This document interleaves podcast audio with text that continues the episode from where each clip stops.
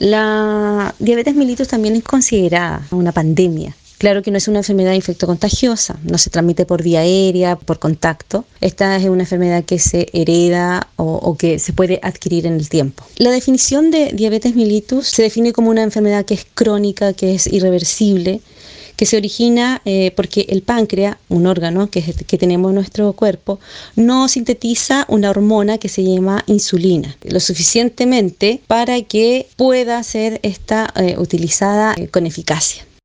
En las personas con diabetes lo que sucede es este exceso de glucosa en sangre conocido como hiperglicemia esta glucosa ya no eh, se distribuye en la forma adecuada. ¿Y por qué no se distribuye de una forma adecuada? Por, por la, la falta de esta hormona, insulina, o simplemente por la ausencia de ella.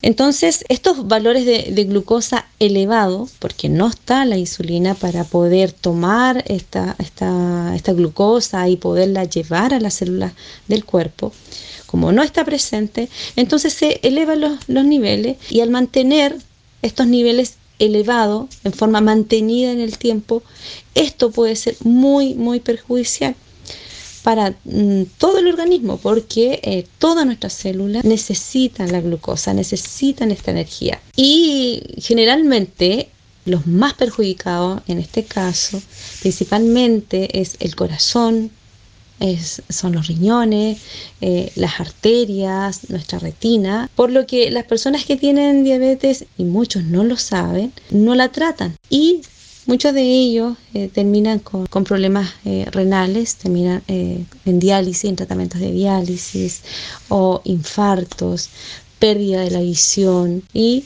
lamentablemente también las amputaciones de los miembros inferiores. ¿Qué es la insulina? La insulina es una hormona que la produce eh, nuestro órgano llamado páncreas y la principal función de ella es el mantenimiento de los valores de, glucosa, mantenerlos eh, digamos en, en valores óptimos. Permite también que la glucosa entre en el organismo, es como la llavecita que abre la puerta de la célula para que la glucosa pueda ingresar a todas las células de nuestro cuerpo. Gracias a esta energía que es ingresada a nuestra célula podemos nosotros funcionar. Además ayuda a las células también a poder almacenar esta energía, esta, esta glucosa, hasta que su utilización sea necesaria. ¿Cuántos tipos de diabetes hay? Existen tres tipos de diabetes. Está la diabetes tipo 1, que es la diabetes eh, conocida también como la diabetes juvenil, que diagnostica a niños o adolescentes y está también la diabetes tipo 2, que ya se diagnostica en personas más adultas, pero también eh, se está diagnosticando a personas jóvenes con diabetes tipo 2. Y tenemos la diabetes eh, gestacional, ya que es cuando la madre está embarazada, en gestación. Lamentablemente esta enfermedad va en aumento. La OMS, que es la Organización Mundial de la Salud, proyecta que al 2030 eh, la diabetes mellitus será la séptima principal causa de muerte en adultos. Y este aumento eh, explosivo eh, nos conlleva a que esta enfermedad se convierta en una de las principales causas de pérdida de los miembros inferiores. Dentro de los síntomas podemos mencionar mucha sed, lo que se le llama polidipsia, la sensación de mucha hambre, necesidad de orinar en forma continua, incluso de noche, y la pérdida de peso, ya a pesar de que el paciente come mucho, pero va perdiendo peso. También se siente decaído, cansado, la visión borrosa, muchas veces siente hormigueo o entumecimiento en las manos o también puede ser en sus pies y las eh, infecciones fúngicas en la piel que son bastante eh, recurrentes. Si la glucosa sube despacio o, en forma progresiva, puede pasar años hasta que comiencen los síntomas y por ello la, la, enfermedad puede pasar inadvertida muchas veces. Que no duela no quiere decir que esta enfermedad no haga daño. Ya de ahí la importancia del diagnóstico precoz para prevenir las apariciones de, de las complicaciones que, que, mencionábamos antes.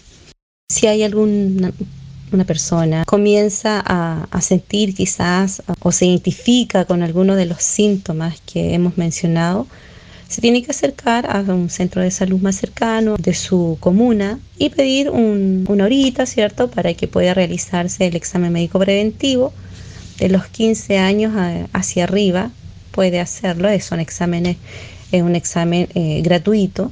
Toma su hora, lo va a evaluar probablemente una enfermera y va a hacer las derivaciones correspondientes. Esto se va a diagnosticar a través de eh, eh, midiendo los niveles de glucosa en sangre, eso quiere decir a través de un examen de sangre. Una vez que tengan sus exámenes hechos, sus resultados pueden ser evaluados por el doctor y el doctor es el que diagnostica si está presente o, ausente la, enfermedad. Existe tratamiento para la diabetes mellitus y se basa en tres pilares eh, fundamentales. El primero de ellos es la dieta. Súper importante eh, educar al paciente en relación a la dieta. Por lo general son pacientes eh, que están con aumento de peso. Entonces se les enseña a llevar una dieta saludable. Son derivados a nutricionistas para que comiencen con ellos, se puedan planificar en sus comidas, en, su, en sus horarios y la idea es bajar el peso eh, en exceso, eliminar las bebidas azucaradas, eh, eliminar las grasas de su dieta y cambiar el hábito alimenticio, que, es súper importante. También la, dentro eh, de este el segundo pilar, el ejercicio. El paciente debe realizar ejercicio físico, debe estimularse a través de caminatas, buscar algo que a él le guste también de poder practicar si le gusta salir a caminar, si le gusta correr, eh, practicar algún deporte, es necesario que, lo haga. Como tercer pilar es la, la medicación de tratamiento oral y existe también tratamiento inyectable, como es la, insulina. El objetivo de estos pilares es poder mantener los niveles de glucosa eh, dentro de, de la normalidad y todo esto para poder minimizar los riesgos de complicaciones que están asociadas a esta enfermedad.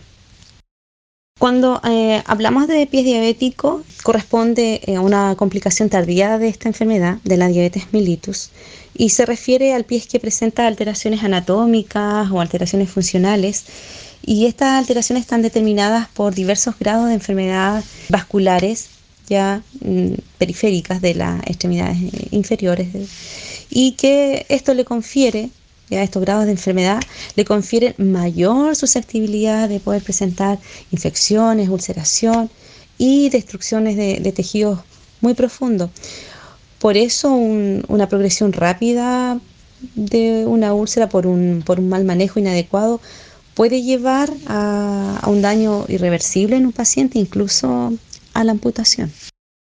Siempre eh, en la atención primaria eh, se está educando a los pacientes sobre la prevención.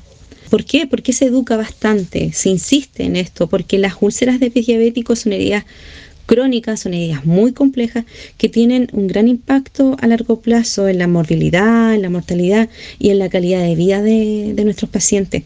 Por eso se, insiste mucho en, la educación del cuidado de los pies. Se instruye mucho eh, en relación a, este autocuidado.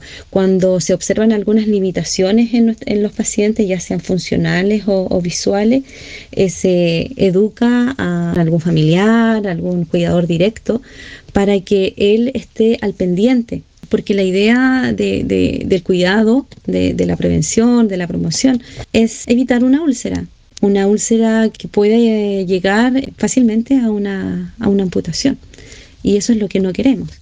Por lo tanto, eh, nuestros pacientes, uno de los cuidados fundamentales es la inspección diaria, o sea, debe él estar observándose los pies si hay presencia de, lesiones, de alguna flictena, que son eh, estas ampollitas con, con agüita, que le llaman ellos, ya, o algún tipo de hemorragia, alguna, alguna irritación en las zonas, eh, en los espacios interdigital. Y para esto, si lo hace él, debe hacerlo con un espejo, ya para poder observarse la planta del talón y o de lo contrario su cuidador directo o algún familiar que lo puede hacer, ya que hay muchos pacientes que, están limitados, como, como decía, eh, limitados por su visión o limitados por alguna discapacidad, o también a veces los pacientes son, son muy gorditos y no pueden ellos eh, llegar a, sus pies para poder eh, evaluarlos.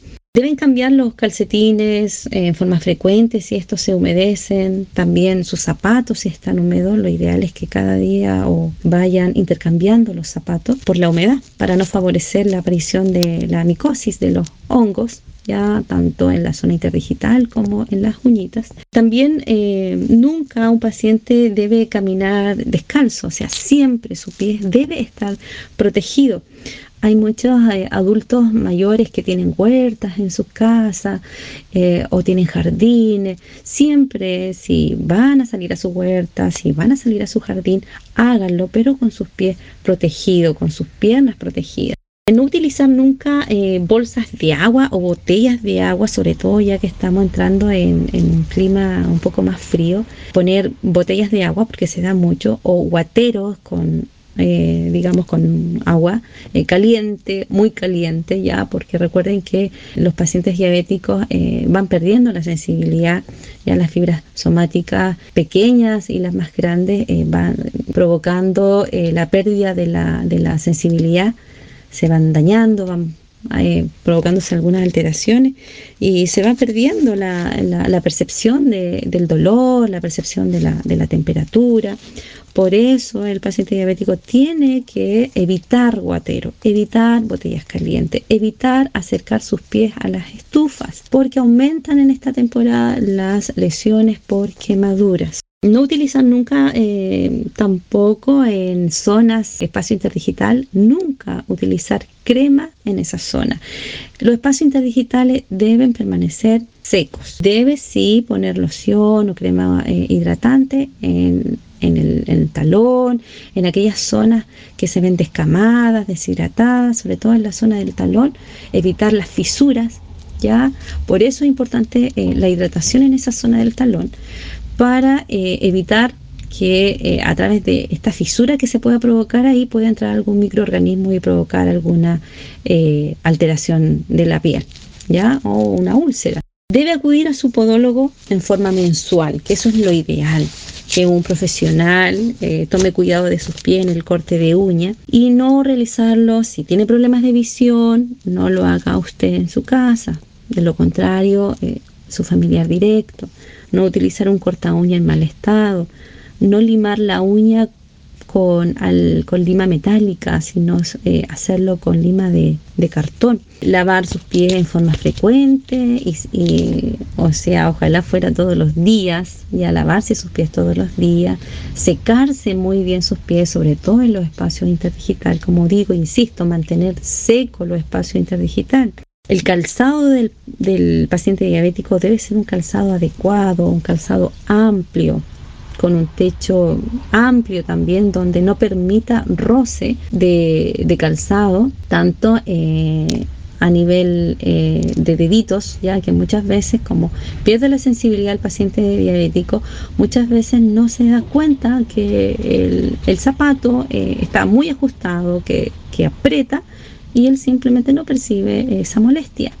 Así como también no percibe muchas veces eh, la molestia de una piedra, la molestia de algún objeto que esté dentro del zapato. Por eso es súper importante revisar cada vez que se pone su zapato, revisar que el zapato no contenga ningún objeto, ninguna piedrecita, ni nada dentro de él. Lo ideal es que los pacientes diabéticos al usar calcetines usen calcetines para pies diabéticos, que no sean muy apretados y que sean con tonos claros. ¿Por qué tonos claros? Porque muchas veces hay pacientes que dos días, tres días llevan una tachuela en el dedo y no se habían dado cuenta. Entonces el calcetín oscuro no permite una buena visualización de la secreción que va eliminando la herida. Al tener un calcetín claro, inmediatamente el paciente se va a dar cuenta si hay sangre. Por eso es necesario que los pacientes diabéticos puedan utilizar calcetines claros. Al salir a caminar, hágalo también con un calzado que le cubra su pie, nunca pies descalzos.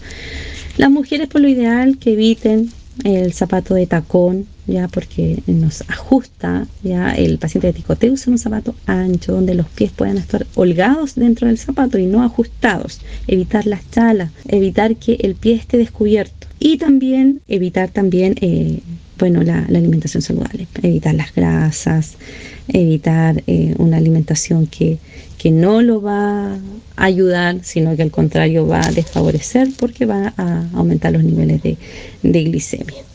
Muchas gracias por la invitación. Espero que estos consejos puedan ser de mucha utilidad para la población de pacientes diabéticos, que puedan poner en práctica estos consejos que son muy simples de, poder practicar para poder así evitar las lesiones, evitar la amputación. Mi deseo es que nuestros pacientes tengan una buena calidad de vida y nuestros adultos mayores puedan eh, mantener su autonomía. Desde Chile, Lady Araneda, enfermera podóloga. Sigue minuto a minuto el acontecer informativo relacionado al desarrollo del coronavirus en Iberoamérica, en la voz de los distintos colaboradores que forman parte de la Red Internacional de Profesionales de la Salud de Radioterapias Internacional. Síguenos en nuestras redes sociales buscándonos como Radioterapias o contáctanos al WhatsApp más 569 7242 7060. Además, descarga de forma gratuita nuestra aplicación en Play Store o escúchanos directamente en nuestra página web www.radioterapias.com. En radioterapias.com somos lo que sentimos.